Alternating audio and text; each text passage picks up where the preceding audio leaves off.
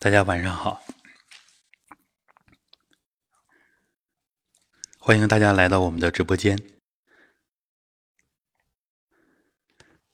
我们今天直播的主题呢是圣凡之别，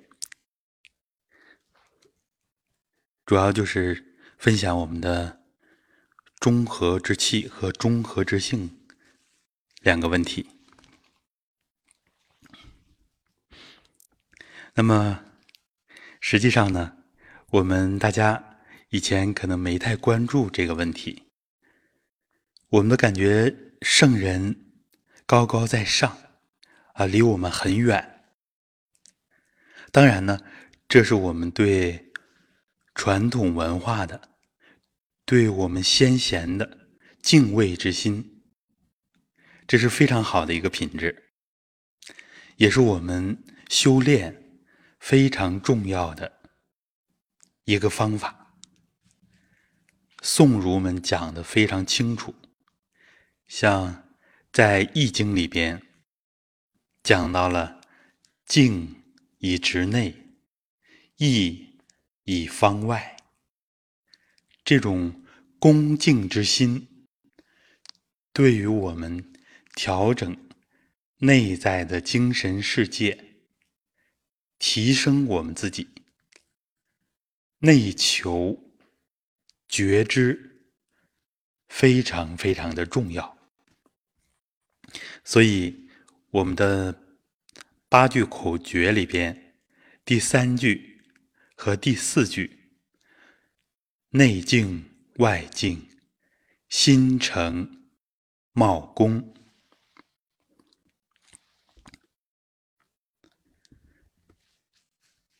仅仅八句口诀，有两句提到了恭敬，尤其在我们传统文化复兴的、回归的今天，越来越多的人呢，知道这种恭敬心，知道它的重要性。那么，我们今天其实要讲的、要分享的，不仅仅是恭敬之心。我们要知道，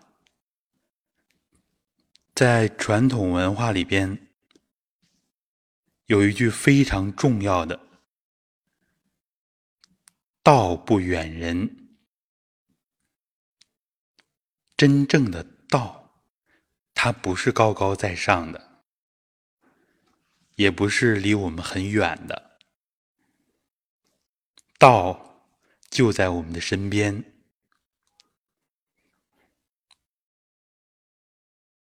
道就在我们的身心性命之中。那么，圣所说的圣圣人圣贤，离我们是不是很远？其实儒家里边就讲到了，人人皆可为尧舜，这是我们的亚圣孟子所讲的。尧舜是我们三皇五帝时期非常知名的圣人。然后呢，我们儒家来讲，每个人。都有成为尧舜的基础。实际上，这就是主要指我们的内求的这个能力，就是指我们的心体，我们的一元体。在这里边呢，其实像佛家、像禅宗讲的也非常清楚，在圣啊。不增，再凡不减。普通人啊，跟修成果的啊，菩萨也好，啊佛也好，其实，在佛性这个角度来说，都是一样的。所以呢，就是我们传统文化有一个共同点，我们每个人都有成为圣贤的根基。那么，所以我们有了今天的分享。但是，很多人觉得我只是一个普通人啊，我离圣人太远了。那么，实际上，在我们普通人可以叫做庶人啊和圣人之间，我们知道有个贤人。我们从开始修身、开始练功的那一天起，实际上我们就有一点点啊超凡的这个意思了。传统文化都讲啊，儒释道各家都讲超凡。入圣达真，那么实际上比圣人更高的，像连我们的《黄帝内经》里面都讲啊，还有智人，还有真人，这呢实际上就是还有更高的层次。那么我们。比较实在的，就是大家通过练功，能够提高我们的身心健康水平。实际上，这已经接近于闲人了。我们以前呢，啊，非常容易生病，有很多人亚健康、弱不禁风。通过练功之后呢，很多人的免疫力在提升。呃，最近呢。呃，群里好多人在给我反馈，比如说昨天的一个反馈，呃，有的人就觉得这个便秘挺顽固，但是有一位女士呢，她反馈，她说我二十几年的便秘，通过蹲墙这么一个简单的功法，就很容易的解决了，哎，她觉得非常的开心。像我们做公益的这些年呢，无数的反馈啊，越来越多的反馈，就说我们这些传统功法，我们的传统文化太好了。这么简单的一个方法，只要我们坚持，那么它会有意想不到的收获。实际上，这是我们每一个人。通过自己的修身实践，来印证我们传统文化的它的高明、它的高妙。那么，在超凡入圣这个过程当中啊，我们不讲太高，不说达真啊，因为我们都离得太远了。在这个路程当中。在这个参考坐标系当中，每个人都会有自己的定位。我们大的方向是朝着健康、朝着幸福、朝着快乐去努力的。而且呢，我们不只是自己要提升，还要带着我们的家人。带着家庭，带着周围越来越多的人，一起来修身，一起来印证我们传统文化在各个层面的作用。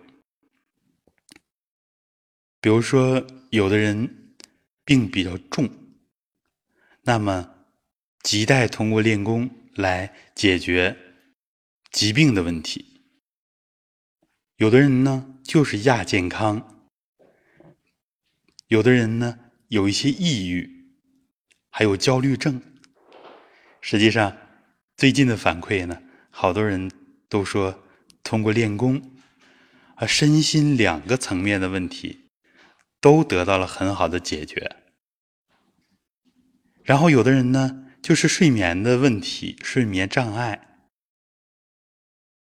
实际上。一般的健康人，啊，在中医里边呢，称作平人，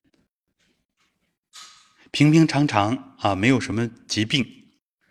那么，我们从一个偏于病态的人，啊，变成一个常人，这就是我们在这个路途当中，在这个坐标系当中有了自己的定位，有了自己的提升。那么，有的人呢，身体素质也比较好，可以提升自己心理素质。有的人呢想把自己智慧提升，那我们叫做智能功啊，一定是把智慧和能力有所提升，让自己的家庭更加的幸福，让自己在学业、在事业全面的提升，这也是我们从修身到用事的一个过程。所以，我们的功利观跟传统的一些观念呢有所差别。我们看一个人练功练的好坏，重要的衡量标准就是智慧和具体做事儿的能力有多大的提升。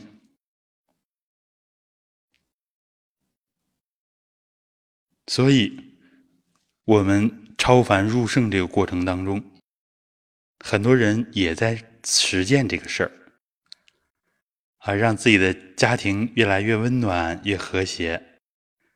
然后呢，老人健康，孩子呢茁壮成长，学业进步，而且呢，道德水平都在提升，其乐融融。这就是我们的。实实在在的啊，超凡。因为凡呢，一定是有一些平庸的地方啊。如果大家始终都是啊小市民的思想，我们只思考一些鸡毛蒜皮的问题，那么我们就把自己局限到这个小我当中，不能自拔。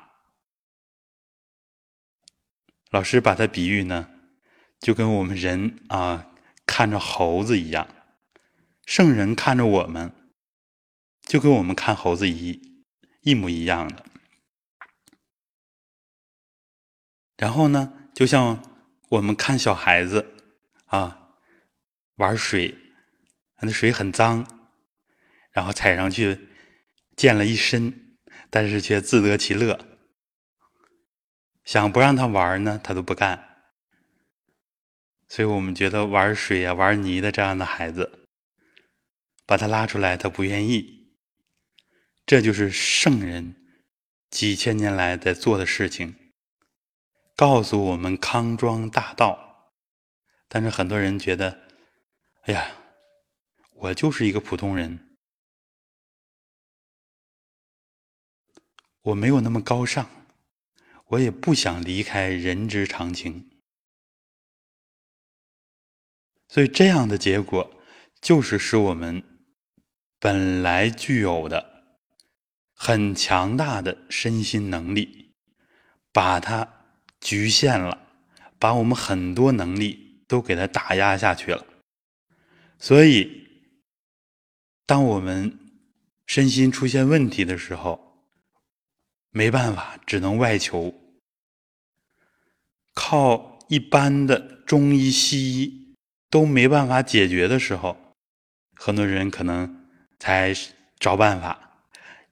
有不少的朋友呢，是通过喜马拉雅啊听到了我们的专辑，然后觉得挺好，进入到了这个圈子。很多人因此而改变了。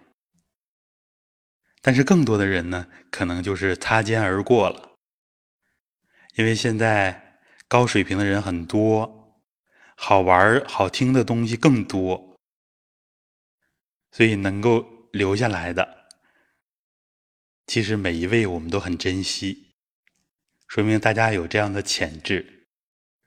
所以今天的话题呢，其实我们看起来是偏高一些的。但实际上，像我们开始所说的，道不远于人，它是实实在在的东西，就看我们自己想提升多少。我们的境界每提升一分，那么自己的智慧、能力都会。几何级的提升，那么自己的健康也就更有保障了。我们之所以人的寿命这么短，没有达到一般所说的啊一百五十岁左右是我们人的正常寿命。这个计算公式呢，经常有人提到，生长发育期的五到七倍。啊，高等动物都是这样。我们人完成生长发育呢，一直到心理成熟啊，是二十五岁，五到七倍呢，一百二十五到一百七十五岁。我们取一个均值，一百五十岁。啊，像之前呢，呃，我推荐给孩子看的《孙思邈传》。药王，学术界一个主流的观点呢，一百四十一岁，我们都觉得不太可能，但实际上史料就是这样记载的，而且不止这一个例子，像我们清末的啊李青云，二百五十六岁。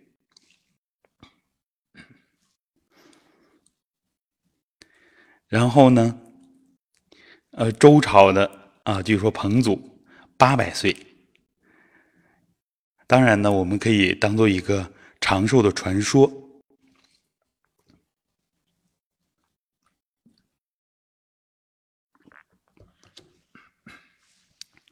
至少我们知道呢，那个时代就有比较长寿的人。那么我们跟。现在呢，可以说是生活水平啊，医疗水平都在提升。我们人的平均寿命，中国人呢可能从建国前的四十几岁啊，提升到现在平均寿命七十七岁左右。但实际上，它离我们人的自然寿命还很远，七十七到一百五十岁。还有一倍，这一倍怎么来实现？有的人说我可能不想活那么长啊，活个七八十岁、八九十岁就可以了。但实际上，这里边就有一个潜台词，就是每个人都希望不止提升啊生命的长度，更主要的提升我们生活的品质。如果很早的就老态龙钟了啊，走路呢步履维艰的，那么生命的质量很低，给家人呢还带来负担。这样的长寿，其实我们觉得它的意义就打折扣了。所以在有我们生命质量的基础之上，然后再能长寿。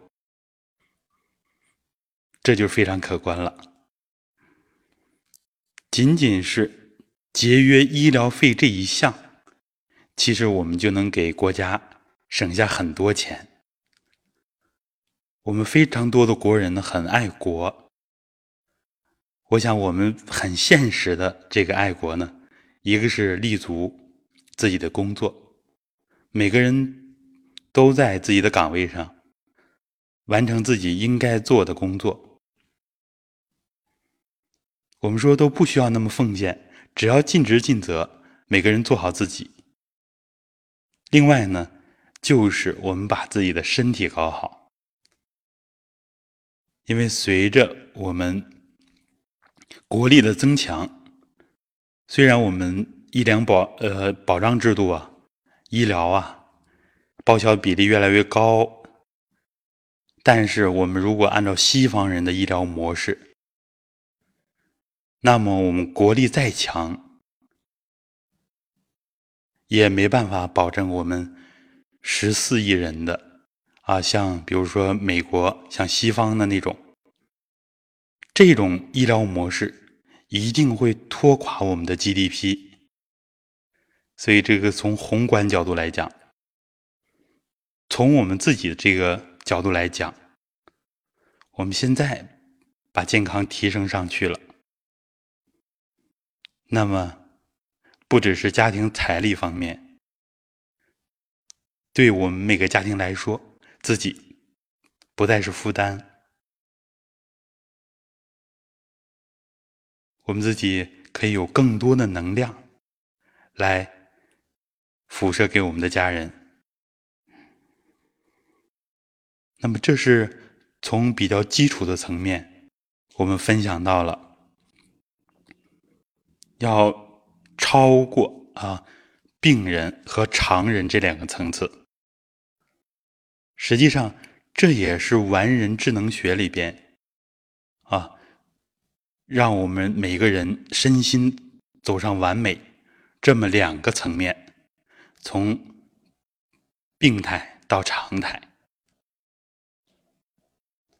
那么第三个层面，也就是刚刚所讲的建立事业，也可以说建功立业啊，这就是完人智能学讲的第三个层面，强人啊，可以叫做强态人。现在社会各界的精英。都是这样的强态人。那么，如果再提升的话，第四个层次啊，就是超常人。这就是我们所说的圣贤。每个人都有这样的潜质，把智慧开发出来了，我们的直觉更敏锐，自己把握机遇的能力。为人处事的能力，方方面面的能力都在提升，那么一定会对自己啊子孙后代，甚至于对整个家族都有着深远的影响。一个人影响一个家庭，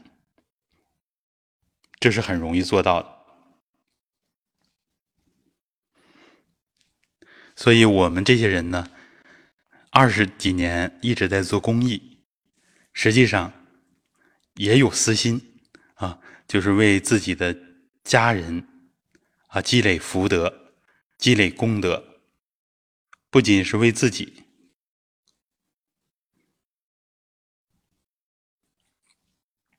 那么我们所说的圣人有什么标准呢？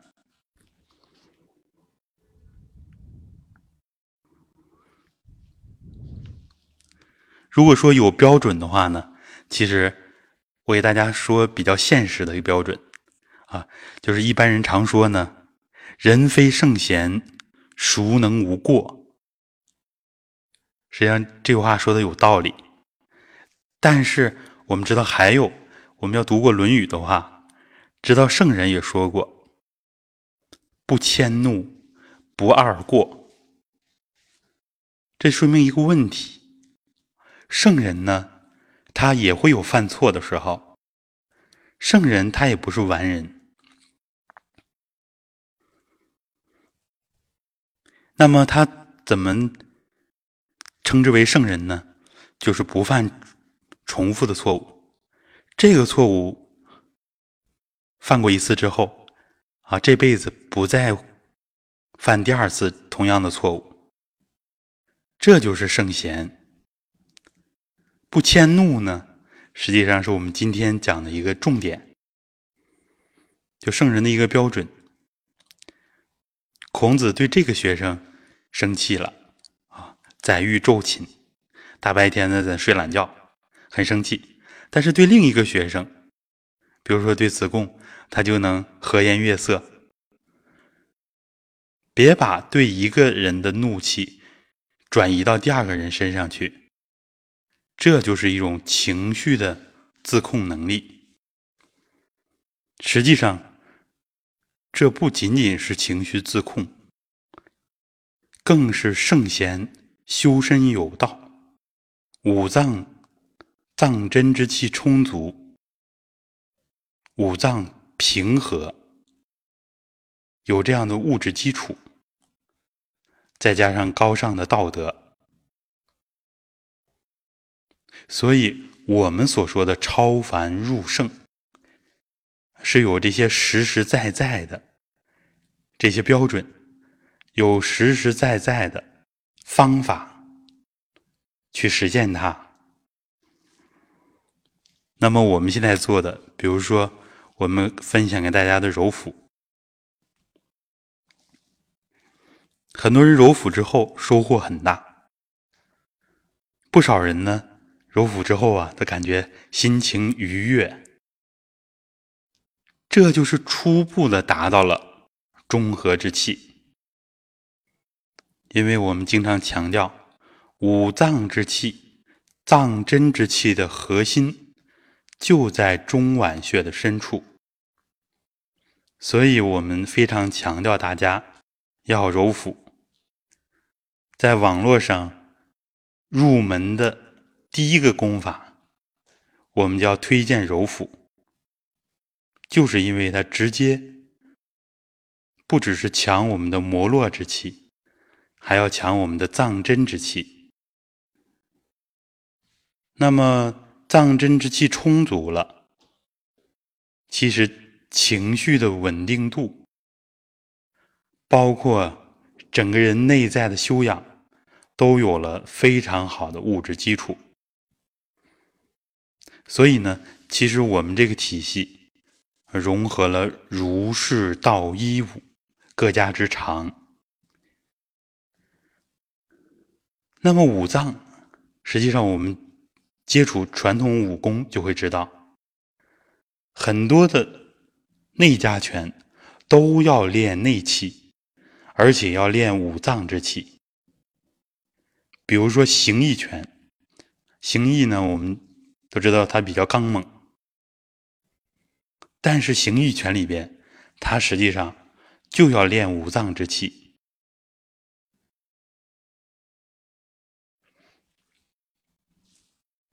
这有他武功方面的用。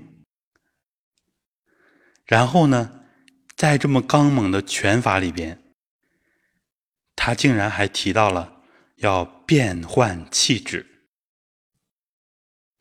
这实际上是我们练功。非常非常核心的内容，所以传统文化我们少了哪一家，都会有所缺憾。那么我们练功的过程，就如《形意拳拳经》里面所讲的，要提升。全面的提升自己，就要变换气质。那么我们练功都有体会，练一段非常好，状态也好，等遇到事情或者自己懒惰了，一停顿，哎呀，马上感觉练功一间断呢，整个人都不好了，啊，精力也没那么足了，内在的也没有那么充实了。实际上，这就是气的亮度，甚至是指度啊，可能都有所下降。因为我们练功之后，体会到了高一个层面的是什么样的状态，所以再回到低水平里边去，我们就觉得不舒服了。当然呢。时间长了，比如说半年、一年，我们又间断了，那么自己又适应这个低水平了。而我们今天分享的超凡入圣，就是这样一个层次一个层次的向上走。这是一条康庄大道。我们呢，开始练的主要是躯体气，揉腹呢，我们可能初期主要练的摩洛气、躯体气。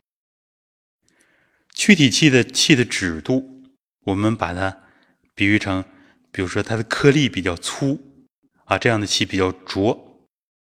所以，我们普通人的气啊，如果让孩子来感受的话，他感受的很清楚。越俗的人啊，尤其是道德啊。越低一些的人，他的气质是越差的。这不只是从人的外在表现啊，有些人呃口出狂言呐，或者是说脏话呀等等啊，非常粗鲁啊，这是外在的表现。就没有这些外在的表现，尤其一些练功的孩子，让他一个有修为的人啊，一个没有嗯不练功的人，孩子们只要靠近他。啊，一定会感觉到跟这个高水平的人待在一起很舒服。啊，我们本地的很多孩子都有这样的现象。我们请来的老师呢，争先恐后的啊，坐在他旁边。我们开始啊，就用成人的这种呃比较狭隘、比较势利的、比较功利的这种，以为就是喜欢坐在老师旁边。后来通过孩子们。跟他们交流，知道了，他觉得老师的气太细腻了，他觉得太舒服了。所以，我们真正的练功呢，不只要把我们的气练足，因为呢，这个气，比如说我们低层面的气，它足到一定程度，再足下去的话呢。可能我们也会觉得不舒服，因为这个气啊太粗了，所以我们一边把气练足，一边呢要把它的指度提升。提升指度，一个是通过练功，更重要的要修养意识。只有意识水平啊，修养的水平提升。这里边当然也包括啊学养的水平，读书、文化，越有文化的人啊，道德水平越高的人，他的气越细腻。所以说，一个有修养的人往我们这儿一待啊，满座春风，就是他的气场会给大家啊带来非常愉悦的内在感受。所以呢，这里边就有一个修养中和之性的问题。呃，儒家的核心讲到了中和，像《中庸》里边讲到的“喜怒哀乐之未发，谓之中；发而皆众结，谓之和。”就是说，圣人可以有情绪。但是这个情绪一定是可控的，一定是恰到好处的，收放自如的，这样才行。不要像我们普通人那样无谓的动情绪，啊，一动情绪呢，好长时间出不来。一件事呢，总是在心里边，总是放不下，脑子里边总是有质点。为什么很多人都说？我练功为什么静不下来呀？因为平时我们没有静的习惯，心有千千结，然后呢，做事啊啊，经常内心里边起波澜。那么就像一潭清水一样，如果我们让它安静下来，它是需要一定的时间的。比如说，刚刚还波涛汹涌，想让他立刻平静的像镜子面一样，那是很难的。所以，这种真正的修养、真正的修炼，不只是练功这一会儿，在生活和工作当中，时时、事事、处处都是道场。这里边就要用到我们开始所讲的恭敬之心。我们以前呢看这个人烦人，哎，那个人很讨厌，这是非常坏的情绪。它在我们本来很清净的这个心体里边，在我们参照系里边，不断的打上一些很很坏的一些信息，就像不断的往一张白纸上打叉啊，打上大红叉。那么这张白纸，一般人看起来会很不舒服。如果我们用正面的情绪，就好像画对号，那么一张啊非常洁净的试卷，打了满分，让人看起来赏心悦目，就是因为它有这种完满的信息，它有这种正能量的这个指向，所以呢，我们平时的。一言一行，一举一动，都在决定着我们的意识层次，而这个意识的状态，直接影响我们身心的健康。由于时间关系呢，啊，相关的理论呢，我们以后还要逐条的分析。比如说中医里边五脏。跟五情的关系是互相影响的。那么，我们今天的主题就是让大家初步的知道，我们每个人离圣贤啊并不远。为什么我们感觉那么远？第一是不了解，第二呢是自己固步自封，不想前进。如果想前进的话，每一年我们上升那么一点点，几十年下来，其实我们离圣贤就已经很近了。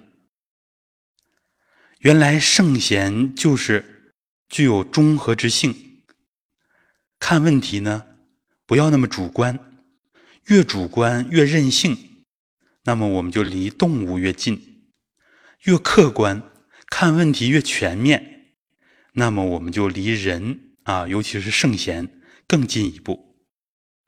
圣人他就是有这样的智慧啊，知人者智，而且还有自知之明，看问题很全面，不会光从自己这个角度，光从偏执的这个角度去看问题，也不会那样去解决问题。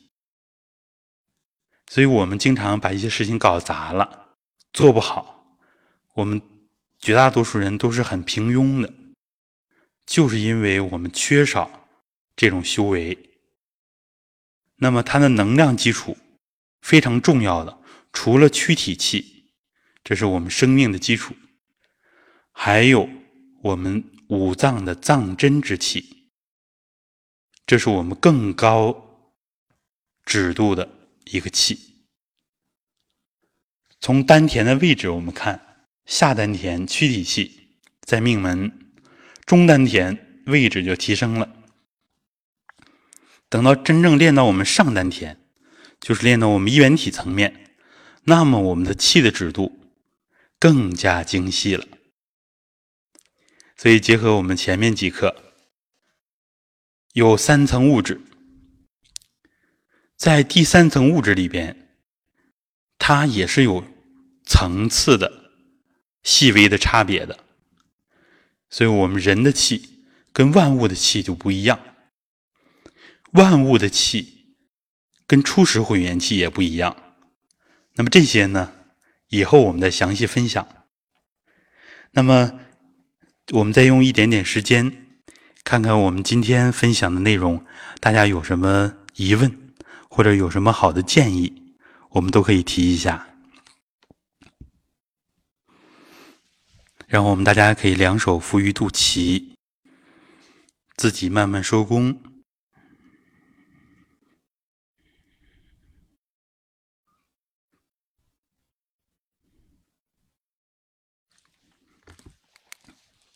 好，大家可以在直播间里边。啊，有人说作为老师总是被学生气。那么我觉得，首先呢，就是呃，您应该是比较敬业的啊，是发自内心的为学生好，想让学生提升。那么最简单的，我们想再换一个老师，换一个人的话，比如说换一位男士啊，心胸很开阔，有可能学生同样的学生气他，同样一个问题，他就不会生气，他会有更大的能量啊，更宽广的心胸啊，甚至是呢更睿智的这个处理的方法，能帮助他解决。所以这个问题，首先呢，我们不要怪学生，当然学生的因素也有。结合我们刚刚讲的内容呢，怎么客观的来看？我们主观的来看呢？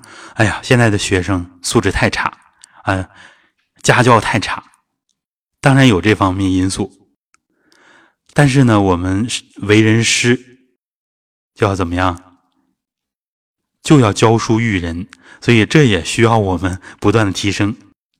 当然呢，咱们教育工作者，其实我体谅啊难处啊非常难，教育人是非常难的。而现在呢，这种熊孩子啊，淘气的孩子，呃，被这个几代人啊，就就是说，尤其被老人啊惯得很厉害，现在很多孩子没有样。啊，所以这也是我们教育的难点。面对这样的问题怎么办？结合今天的话题呢，就是要提升自己。比如说，我们自己的气场强了，那么我们啊不怒自威，我们就有这样的威严，就能镇住孩子。所以说，我们在同样一所学校里边啊，呃，有的班级纪律就好。啊，有的老师厉害啊，能镇住；有的班级纪律就差，在学习上当然各显其能啊，各种情况都有。所以，我们用呃修身的这种思维方式，就是我们要客观的看问题，而且我们要内求。这个问题解决不好的时候，我们要反观自身，看看自己有哪哪些方面不够。那么自己要充电，自己要读书，自己要修炼。我们性格可以很柔和，但是我们意志力要强啊！所以我见到过这样的女强人啊，性情非常的柔和啊，总是满脸带着笑意，但是她的执行力是非常强的啊！一千多人的单位，很多事情啊，很多棘手的问题啊，别的男士都解决不了的问题，她呢？用自己的这这份坚持解解决，把很多矛盾啊化解于无形。所以这里边既有智慧，又需要自己顽强的意志。这个顽强的意志不在于我们说话声音多高啊，不在于我们比如说针对这个具体问题对学生喊多少，而是在于我们内在的这种力量和能量。其实现在的孩子啊，呃，他们很灵啊，有的时候很任性，但是也很灵的。如果一个老师很厉害，那么他们立刻就消停了啊，他们是欺软怕硬 啊，这也是人之常情。所以结合这个问题呢，我就是做这样的分享，因为毕竟我不是搞教育的，所以呢，仅仅是结合传统文化，我们的一些一点小小的建议。啊，有的人问到非常现实的问题，就是练功对地点有什么建议？啊，这个在传统里边呢，可以我们这么来讲，就是我们要找尽量好的气场。那么，所以传统里边这个名山大川里边啊，都有儒释道各家的道场，这样的地方本身传统说的风水。我们所说的地气啊，就是气场，它的基础就好啊，不仅仅是这个负离子含量高啊，这又是第一层物质了。我们讲的是第三层物质啊，地磁都是第二层物质。我们讲的是这个地方的气好啊，气场好，本身就养人啊。就像我年初到莫干山啊，过年的时候待了九天啊，整个人变化非常大。在那儿呢，每天就站两个小时桩，练功强度并不大，但在气场里面就养我们自己。所以说，咱们退休的有条件的，尽量啊多去练功场，多去这个景色宜人的地方啊，甚至是儒释道各家的啊道场，嗯，很多啊。有条件这么做，没条件呢，我们多数人可以在自己家附近啊找到环境好的公园甚至我们更多的就是在家里练。家里呢，把它布置的。呃，比较惬意一点啊，当然有点品味是更好的，养点绿植，这样尤其是家里要收拾的洁净一点，家里不能弄得太乱，一乱的话，整个气场啊，它的有序就不够了，所以有一些人家啊，就是呃太不注意这个环境卫生，那么气场是会受到影响的。有些人这个事业始终起不来。啊，就跟这个内环跟这个家里这个环境有直接关系。长期这么下来之后，它会内化到我们的精神世界，内化到我们的气质里边去。所以这些方面非常重要。让家里的整洁，让家里摆物品家具摆放呢，自己家人觉得和谐。我们不一定听别人的啊，风水里这么讲那么讲。啊，一定是按照自己家人的这个生命规律，我们家就觉得这么舒服，那就这么来摆放。所以呢，我们就是有尽量好的、尽量和谐的一个环境，但是我们不要苛求环境，因为我们可以靠主场，靠练功。所以我们讲定点练功，固定一个位置，总在这练，他的气场就强。所以呢，现在在公园练呢，别人不一定理解，反而这个时候我们在家里练，把家里的气场提升，让家人的受益，这多好啊！呃，这个有人问直播时间，呃，因为我们最近刚刚恢复直播，所以每周五呢，大家关注群里面的通知，呃，多数是五点半，我们今天改在六点半呢，一个是讲的内容没有那么多。另外呢，就是有些人呢，呃，尤其一二线城市的五点半还没有下班，所以把时间延后到六点半。大家关注啊，喜马拉雅也会有通知。然后有的人建议呢，就是每周讲一个功法，呃，这个呢，因为我们讲的功法在专辑里边有很多，大家搜索一下，有蹲墙入门专辑、柔腹专辑。啊，经络养生专辑啊，简易经络养生，然后站桩的专辑，还有我们传统养生功法的专辑，里边很多讲到了具体的练法，还有口令词啊，智能动功口令词，还有传统导引入门，所以我们有十几个专辑来讲这些内容。直播呢，我们根据进度安排理论课为主，当然下周或大下周呢，我们会根据具体的情况。跟大家分享直腿坐啊，我们想把那个，因为很多人在找这个直腿坐的口令词，我们做一个简单的入门版，半个小时。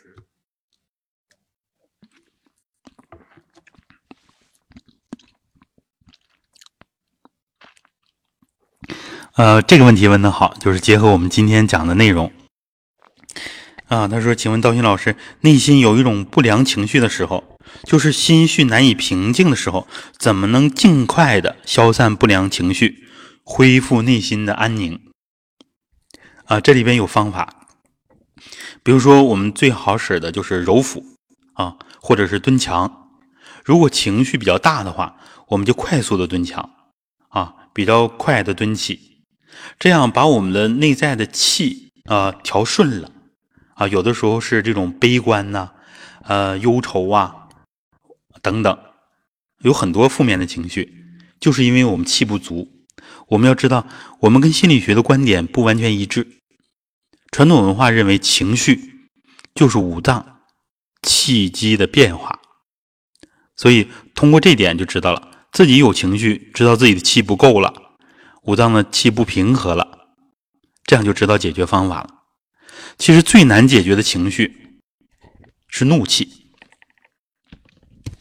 因为在五脏里边呢，肝是将军之官啊，所以这个大将军他既是成事儿的啊，也是有的时候把事情搞砸的，所以呢，需要我们有一个灵明的君主，就是心，心者君主之官。所以我们普通人，我们为什么要提倡大家超凡入圣？因为普通人我们经常迷糊，这个君主啊，经常。是个昏君啊，总在办傻事儿，所以他带着我们这个大将军也在办傻事儿。那么针对怒气啊，我们有一个就是发音啊，以前叫南海大师是观音，观音菩萨真慈善啊，发这样的口诀。后来老师说，实际上它主要是让我们发这个“呲”“呲”这个音，就像一个充满气的气球扎了一下漏气了啊。我们把多余的这个肝气生发过多的这个肝火泄一泄，所以我们就发呲啊慈善的这个慈发这个音，一有怒气的时候，就自己主动给自己泄一泄气，把多余的肝火化掉。但是这点也需要我们长期的练，因为一发怒的时候，我们什么都忘了。发怒的时候呢，是我们也是一种生命的整合。它是一种外向的专一啊，我们发怒完全向外，完全找别人的问题，这也是一种专一。实际上，我们用好了，脑子一灵明，哎，我应该把多余的肝气收一收，别无谓的消耗自己啊。这个肝火一动啊，对我们影响很大，伤害很大。所以这也是跟西方人的宣泄疗法不一样的，总是在宣泄，总把自己的元气耗掉，然后呢，又回到那个低水平的自己了。就是生气啊，发一通发火，一通宣泄，之后呢，没有劲儿了，没有力量了，肝气也被消耗了。本来肝气生发很好的，但是呢，用这种低水平的啊，所以我们讲这个心理学有很多好的东西，它也有呢，就是让人回归本能的啊，越回归本能，这种本能就是我们的动物之性。所以我们才讲，我们要离开高等动物，我们要成为一个比较纯粹、完美的人。好，我们再看看大家的提问，如果有问题，请请请大家抓紧时间。